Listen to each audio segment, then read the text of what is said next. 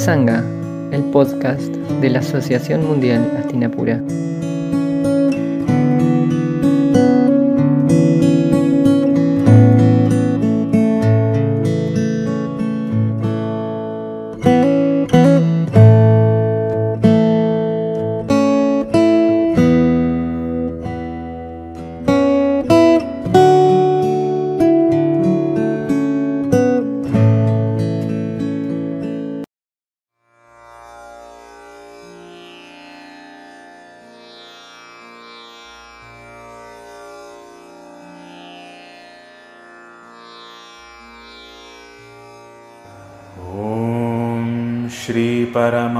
श्रीपरमात्मने नमः। अथ ध्यानम्। पार्थाय प्रतिबोधितां भगवता। नारायणेन स्वयं। व्यासेन ग्रथितां पुराणमुनिना। मध्ये महाभारतम्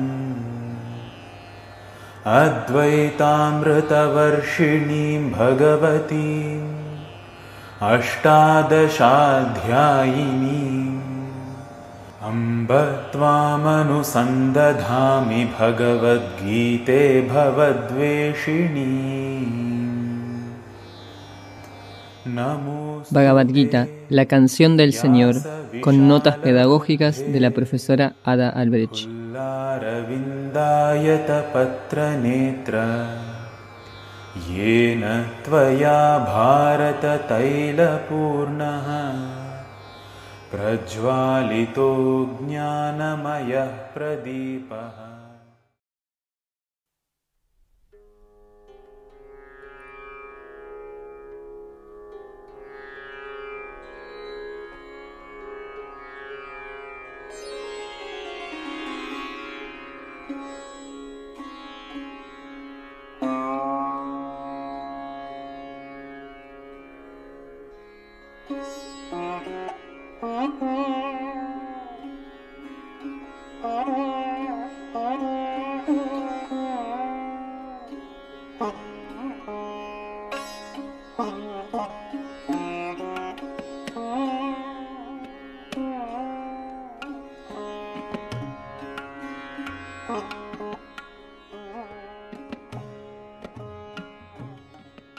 Hola, buenas tardes, buenos días, noches, según de donde nos estén escuchando.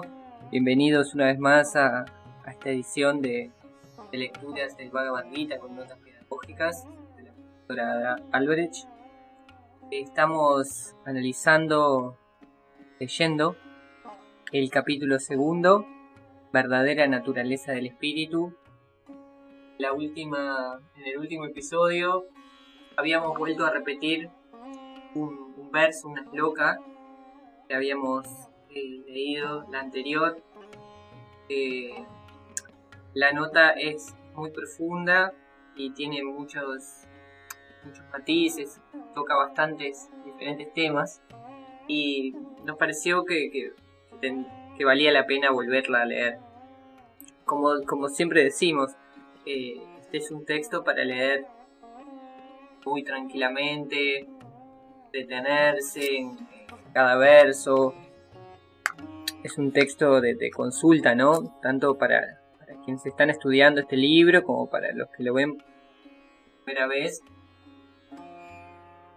Es un texto de muchísima profundidad que hay que, que se lee toda la vida, ¿no? Como todo texto sagrado es algo que uno lo está leyendo diariamente, ¿sí? es un compañero diario que nos lleva hacia, hacia, la meta que es tomar conciencia de nuestra verdadera esencia. Y ni que hablar, que como siempre les recuerdo, que si, quieren profundizar en todos estos temas, eh, en todas las filiales de, de la Fundación Astinapura, países que se están dando y hoy por hoy con el tema de, internet también se puede cursar a distancia, muchos cursos y charlas que se dan. Es entrar a las páginas de Astinapura, www.astinapura.org.ar y www.astinapura.org.uy. Sí, esas son las páginas de Argentina y Uruguay respectivamente, que son las, las dos páginas oficiales. Y después están, están las páginas de Instagram y Facebook de, cada filial. ¿sí? A su vez está la página de, de, Facebook de Astinapura, ¿sí? que ahí se publican, es común esa página, ¿no? que es Fundación Astinapura. ¿sí? Buscan Fundación Astinapura en Instagram Facebook y va a salir. Hay un canal en YouTube también donde hay varios videos interesantes, ¿sí? Así que bueno, como siempre, invitándolos a participar y a, tanto en todas las actividades, ¿sí? Eh, están los libros de la editorial, como siempre, la editorial Astinapura, que es, este es uno de ellos, de los tantos libros que hay. Y después ya aprovecho que estoy con anuncios les cuento que al que le interese la música, le gusta la música, está la Escuela de Música Santa Cecilia, que, ya ha empezado con las clases presenciales y también tiene cursos online. ¿sí? Así que le, le gusta la música, hay, varios cursos en la Escuela de Música Santa Cecilia, que también la pueden buscar en internet. ¿sí? Si no, nos escriben pidiendo información ¿sí? A, al mail de la radio, radio arroba tinapura.org.uy. Bueno, entonces, volviendo al tema del Bhagavad Gita, la loca anterior, el verso anterior que habíamos leído, decía, en esta doctrina no hay esfuerzos perdidos ni tampoco pecado. Una chispa de este conocimiento salva al hombre del gran peligro. Y el verso que nos toca, que nos toca leer hoy es, el discernimiento determinado solo tiene un fin, oh joya de los Kurus, pero dispersos y mudables son los pensamientos del que duda. Y la profesora Ada Albrecht nos deja esta nota. Si transitamos por un sendero en medio de la noche y sin ninguna claridad a la vista, y lo hacemos sin haber llevado con nosotros una lámpara, lo más probable es que tropecemos constantemente y que debamos caernos y levantarnos muchas veces. Si por el contrario nos munimos de luz, el andar nuestro será seguro. Metafóricamente, el sendero de nuestro ejemplo es la vida, y la lámpara es el discernimiento del cual ya habláramos al analizar algunos versos anteriores. Viveka es el arte de ver y por lo tanto es el arte de caminar. Cuando el Señor en este verso del Bhagavad Gita nos dice, mudables y dispersos son los pensamientos del irresoluto, se está refiriendo a ese hombre que, al no poder ver, cae y tropieza una y otra y mil veces y en cada caída solo encuentra angustia y dolor. Ese hombre desorientado representa, desafortunadamente, a casi toda la humanidad. Cuando no logro llegar a la altura del ser Dios que moro en mí, que mora en mí, lo único que veo es la cabeza del enano de mi ego, totalmente fascinada por los mil y un vidrios de colores que el mundo le ofrece, y a los cuales el desdichado toma por diamantes. Si yo pudiera abrir la cabeza de mi ego utilizando el escalapelo mágico de la sabiduría, me enfrentaría con un inmenso mundo de caprichos y cegueras. Como mi ego no puede ver al ser, se direcciona hacia lo único que ve, el polimórfico mundo de Maya, efímero e intrascendente. Va ahí a recoger solo una cosa, dolor. En el mundo no hay bienaventuranza ni felicidad alguna. Bienaventuranza y felicidad se hallan en otra dimensión, y esta es la dimensión del ser. Cuando nos dice el discernimiento determinado solo tiene un fin, se refiere al individuo de nuestro ejemplo, que marcha por el sendero iluminándose a cada paso. Es un discernimiento que se determina por llegar al ser y entrega toda su energía, todo su tiempo a ello. Este divino despierto, este divino despierto, lo es únicamente por la gracia de Dios. Los que no entienden la ciencia del karma yoga se llenan de deseos y pasiones. Por ello dice Krishna, la mente del irresoluto tiene muchas ramas, Bahu Shaka, pues no conoce el karma yoga y se haya diversificado en un sinnúmero de intereses. Verso 42 Floridos discursos salen, o parta, de la boca del necio, que se regocija en la letra de los Vedas, diciendo, Nada hay sino esto. Notas. En los versos 42, 43 y 44, Krishna hablará de lo que se conoce como Karma Kanda, lo cual es algo completamente diferente a Karma Yoga. La palabra Kanda significa sección. Los Karma Kandas y los Jnana Kandas conforman las dos secciones en las cuales se hallan divididos los libros sagrados hindúes conocidos como Vedas. Los Karma Kandas tratan de rituales y ceremonias religiosas, mientras que los Jnana Kandas versan sobre el conocimiento necesario para alcanzar la liberación de la ignorancia. Las personas que practican los karmakandas, es decir, los karmakandines, se hallan siempre realizando acciones en busca de recompensas siguiendo la letra de los Vedas, Veda Vada Rata. La segunda línea del verso se refiere a estos karmakandines. La palabra Abapashita significa la persona que no ve claramente.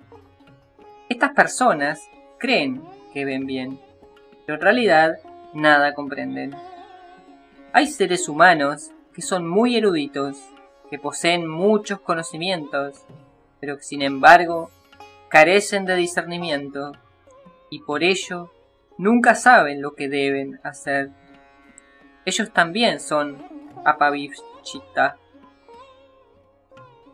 Los llamados karmakandines, que andan a la casa de recompensas en toda la humanidad no iluminada.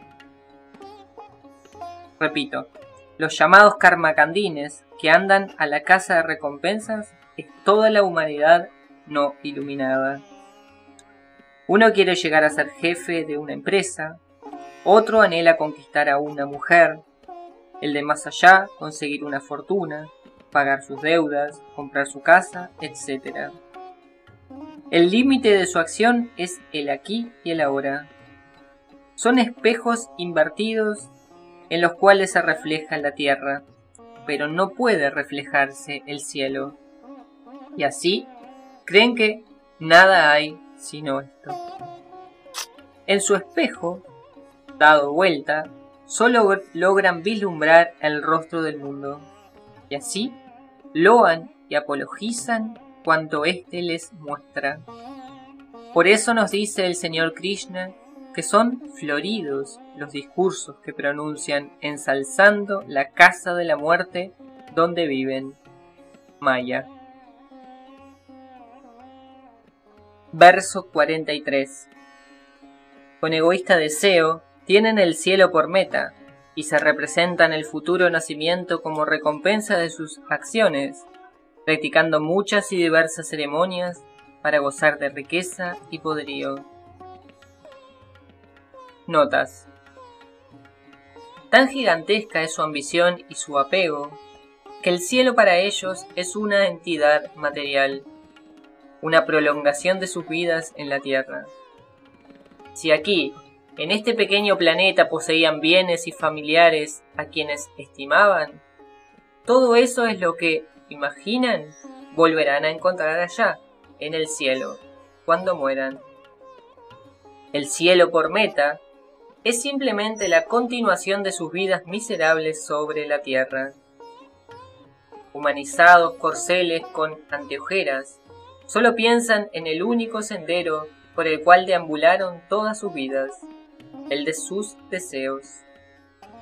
Nada más lejano al hombre verdaderamente espiritual que aquel que desea ir al cielo para seguir gozando allí de placeres que conoció en la tierra.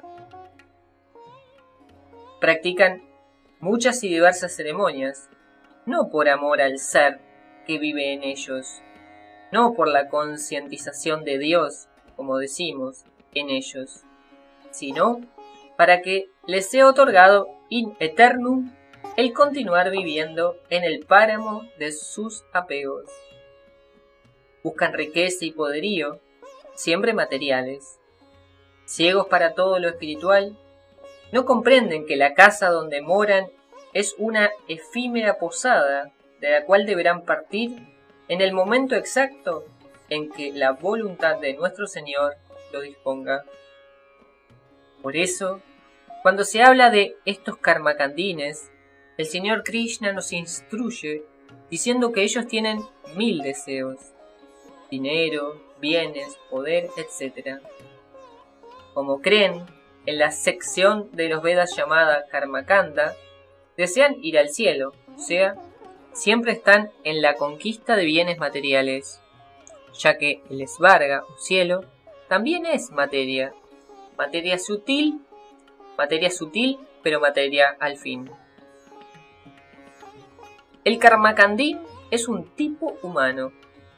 Se halla presente en todo el orbe y todas las razas y creencias. Las principales características de los Karmakandines son las siguientes. 1. Siempre tienen deseos. 2. Anhelan ir al cielo luego de dejar esta vida. 3. Siempre interesados en realizar innumerables actividades no pueden permanecer serenos. Son criaturas inquietas, movedizas y carecen de paz. Y 4. Ellos desean obtener fortunas, dinero, renombre, gloria e incluso hasta sidis, poderes especiales. Verso 44. Este discernimiento determinado a la contemplación firmemente sostenida no es propio de quienes viven apegados a las riquezas y al poderío y cuya mente se halla subyugada por tales pensamientos. El motivo por el cual el Karmakandin, ver las notas del verso anterior, efectúa rituales es buscar la realización de sus deseos. Repito, el motivo por el cual el Karmakandin efectúa rituales es buscar la realización de sus deseos. Muchas veces, el sagrado rito de ir a una misa, hacer una peregrinación, rezar el rosario durante siete días, viajar kilómetros con grandes sacrificios para visitar la tumba de un santo, un templo, etc., son rituales que se efectúan llevando un corazón pletórico de deseos. Lo que pedirán los que pedirán que se realicen a través de oraciones a la Virgen o al santo en cuestión. Este Señor, cúmplase mi deseo y no tu voluntad, es precisamente el pensamiento inverso al del hombre de religión, que dice con sabia humildad, cúmplase Señor tu voluntad, así en el tierra, así en el, así en el cielo como en la tierra. Recordemos el libro de Job,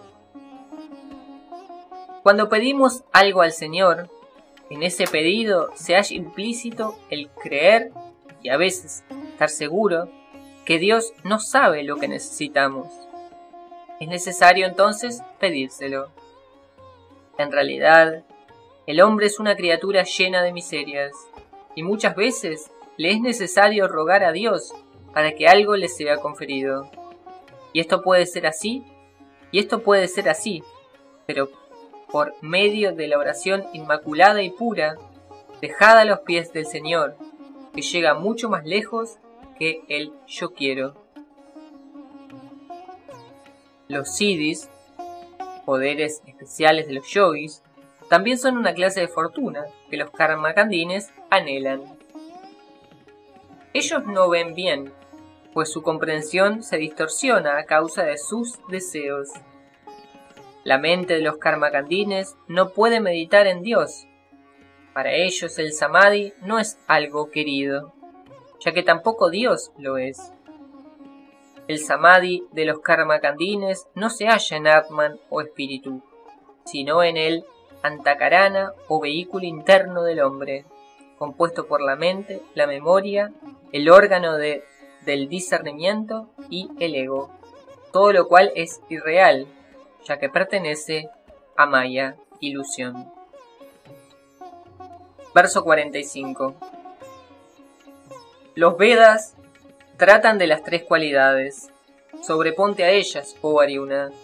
Permanece firme en la pureza, más allá de los pares de opuestos, desdeñoso de bienes y en la plenitud de Atman. Notas.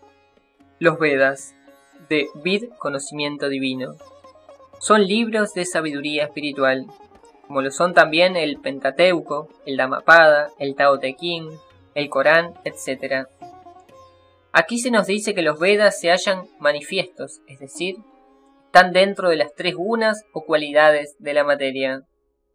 No así la esencia de esos Vedas, que es eterna, sino lo dado, lo cual se vale de la forma, etc.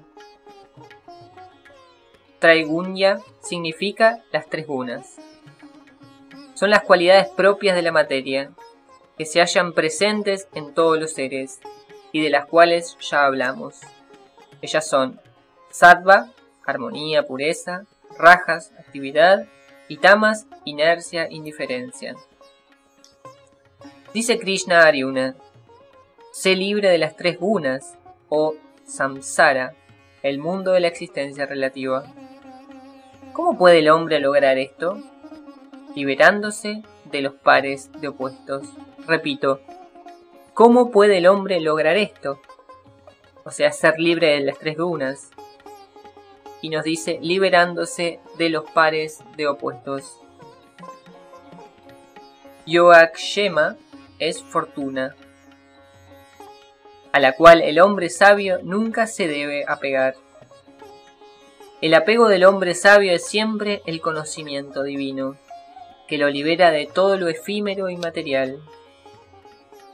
Se decía que el santo Ramakrishna no podía sentarse en una silla bajo cuyo almohadón se hubiera ocultado una moneda, pues todo su interior la percibía. Al respecto, hay una maravillosa historia en el Srimad Bhagavatam que nos habla precisamente del nacimiento de la edad considerada como la más nefasta para la realización espiritual del hombre, y que es justamente la nuestra, donde proliferan los amantes del confort, los hacedores de las mil máscaras del ego, pues se suele esconder, debajo de las apariencias, la desdichada miseria interior que posee al hombre. Esta edad nuestra recibe el nombre de Kali Yuga, se halla y se, se la llama de muchas maneras, como ser la edad de la riña, la edad negra, la edad, la edad de los ciegos. Se narra que cuando Kali Yuga se manifestó, quiso morar en la tierra, pero el mismo Señor, al verla tan mísera y carente de valores elevados, quiso expulsarla del mundo. Pero Señor, dijo Kali entonces, tú me generaste y ahora estoy manifiesta, de modo que, como todos tus hijos, debo tener una casa donde morar. Pensó el Señor un instante y le respondió, el oro, donde haya oro, allí estará tu morada. Esto quiere significar que la sola visión del dinero, no importa si un millón de lingotes de oro o una moneda, su simple visión, como decimos, despierta en el corazón humano el deseo de adquirir algo, desde un dulce hasta un palacio. Esto es lo que sabe el hombre de santidad, y por eso se aleja de todo lo que sea fortuna, es decir, no se apega a ella. Krishna dice a su devoto, Atmavan, es decir, posa la mente en mí. Verso 46 Tan provechosos son los Vedas para el Brahmin iluminado como el agua de un estanque en un lugar totalmente inundado. Notas. En los Vedas se dan diferentes rituales, los cuales producen distintos frutos. Para quien ve a Brahman, Dios, los Vedas son inútiles, pues todos los frutos hallados en los Vedas se encuentran en Brahmanyana, el conocimiento de Brahman. En un pequeño pozo de agua, cada quien usa un poco, ya sea para beber, ya sea para lavar, etc según sea su deseo. Un gran río, en cambio, los colma a todos. Ese gran río es Dios o Brahman para los hindúes. Verso 47. Atiende tan solo la acción y no a las ventajas que puedas allegar de ella. No te determine la recompensa y tampoco te aficiones a la inacción. Notas. En este capítulo se habla de karma, acción, y de conocimiento. Por ello es considerado el más importante, pues en lo siguiente se desarrolla lo que es enseñado en este. Repito, en este capítulo se, habla de karma, acción y de conocimiento, y por ello es considerado el más importante, pues en lo siguiente se desarrolla lo que es enseñado en este. Y vuelvo a repetir el verso para que nos quede grabado. Es el 47. Atiende tan solo a la acción y no a las ventajas que puedas allegar de ella. No te determine la recompensa, ni tampoco te aficiones a la inacción. En el presente capítulo, Krishna le dice a Arjuna, nunca dejes de actuar rectamente, porque toda acción ejecutada con rectitud purifica y desarrolla en la criatura humana su amor a Dios o capacidad de devoción. Repito, nunca dejes de actuar rectamente, porque toda acción ejecutada con rectitud purifica y desarrolla en la criatura humana su amor a Dios o capacidad de devoción. La gran enseñanza de este verso son las palabras de Krishna. No devengas causa para el fruto de la acción. Decir que no renazcas otra vez. También nos dice el Señor que no debemos entregarnos a la inacción, ya que si así lo hiciéramos, lejos de acercarnos a la divinidad a través de la purificación de nuestro ser, lo que haríamos sería retroceder en nuestro desarrollo espiritual al no cumplir los deberes que Dios nos encomienda en esta vida. Verso 48 Cumple tus acciones, oh Dhananjaya, morando en unión con la divinidad, renunciando a todos los apegos y por igual sereno en el éxito que en el fracaso. Este equilibrio se llama yoga. Notas. Dice Krishna Arjuna, realiza la acción sin apego, sanga, de acuerdo con tu prarabdha karma, el karma de la vida presente, con equilibrio mental.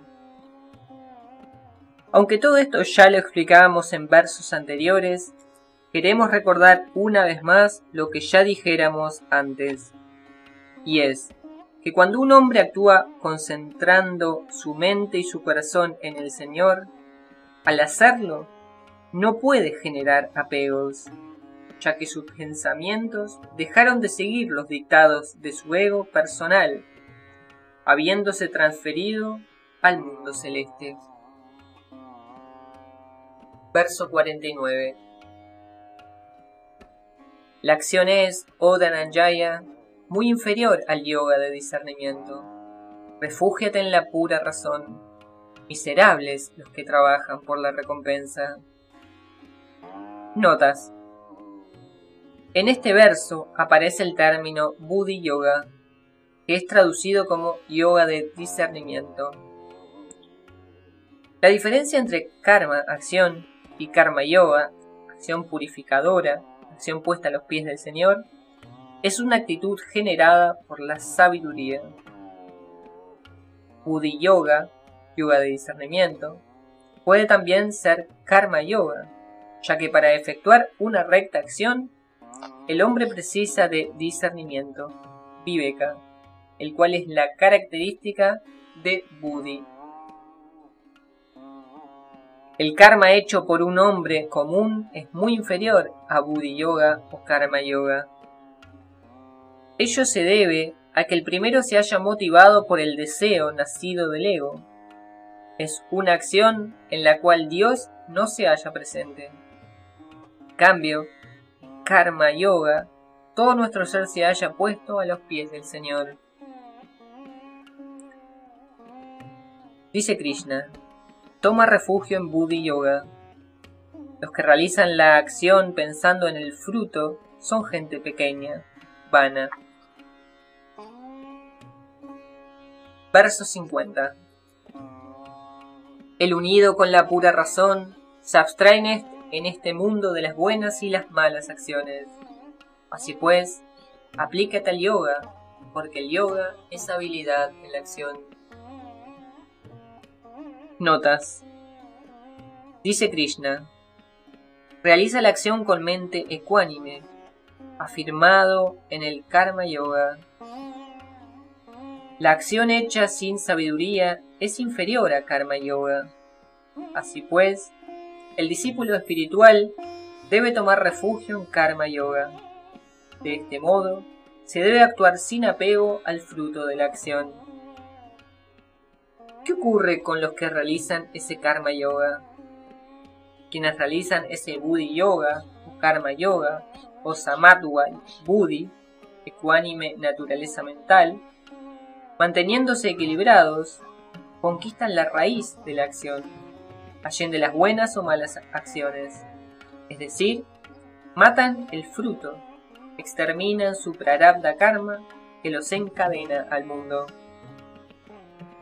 Dice Krishna, actúa de este modo Arjuna, vive en este yoga. Las siguientes son dos definiciones de yoga, de yoga que ayudan Las siguientes son dos definiciones de yoga que ayudan a su comprensión.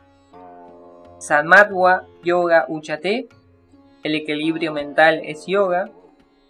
Y dos, Yoga Karmasu Kaushalam, yoga es destreza en la acción. Toda acción ata al hombre al mundo, pues a través de la acción, el hombre, perdón, Toda acción ata al hombre al mundo, pues a través de la acción, él recoge sus buenos o malos frutos. Pero, si se sabe cómo realizar la acción, esta, en vez de generar nuevos lazos, en verdad libera.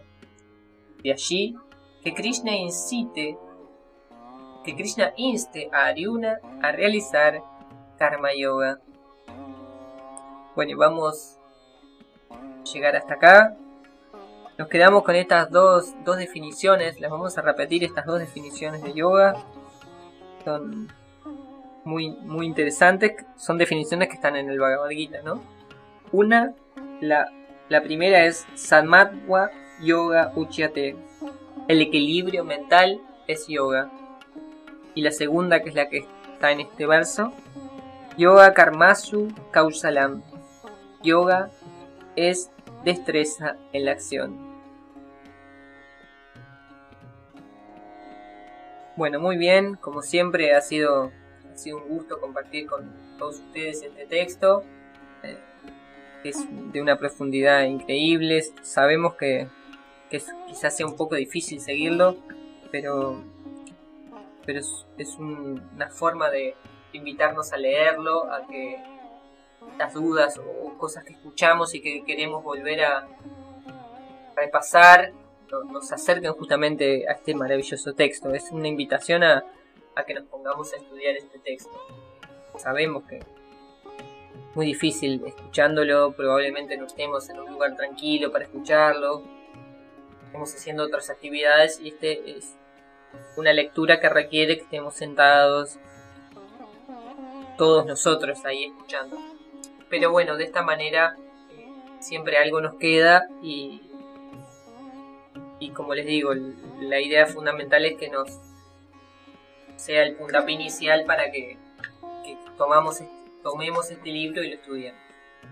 Así que bueno, este, igual como siempre estamos en contacto a través del mail de la radio, radio arroba eh, y como siempre las páginas de Astinapura, www.astinapura.org.ar para Argentina y www.astinapura.org.uy para Uruguay. Y esas son las dos páginas oficiales. Y después está Instagram y Facebook, ahí están, están todos los países y en las páginas están todos los países también. Bueno, ha sido un gusto nuevamente mando un fuerte abrazo. Nos vemos, nos escuchamos la semana que viene, continuando con este maravilloso texto. Hasta pronto.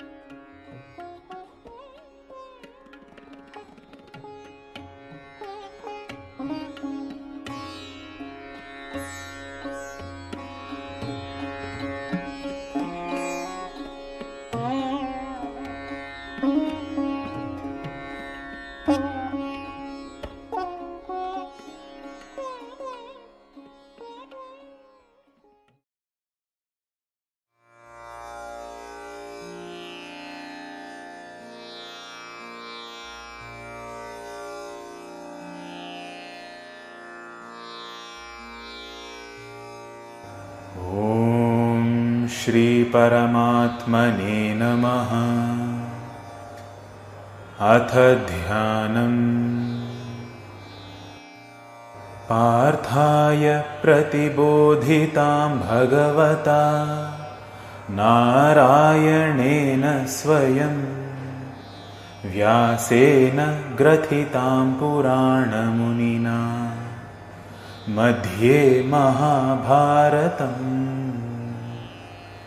अद्वैतामृतवर्षिणीं भगवतीम् अष्टादशाध्यायिनीम्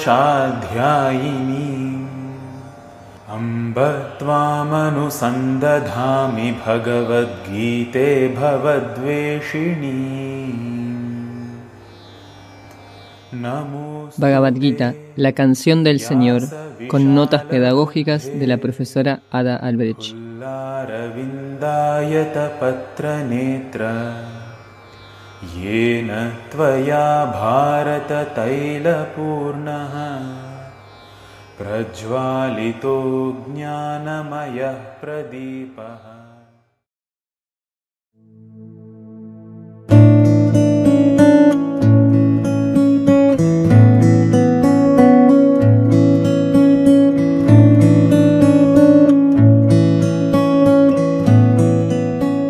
Satsanga, el podcast de la Asociación Mundial Astinapura.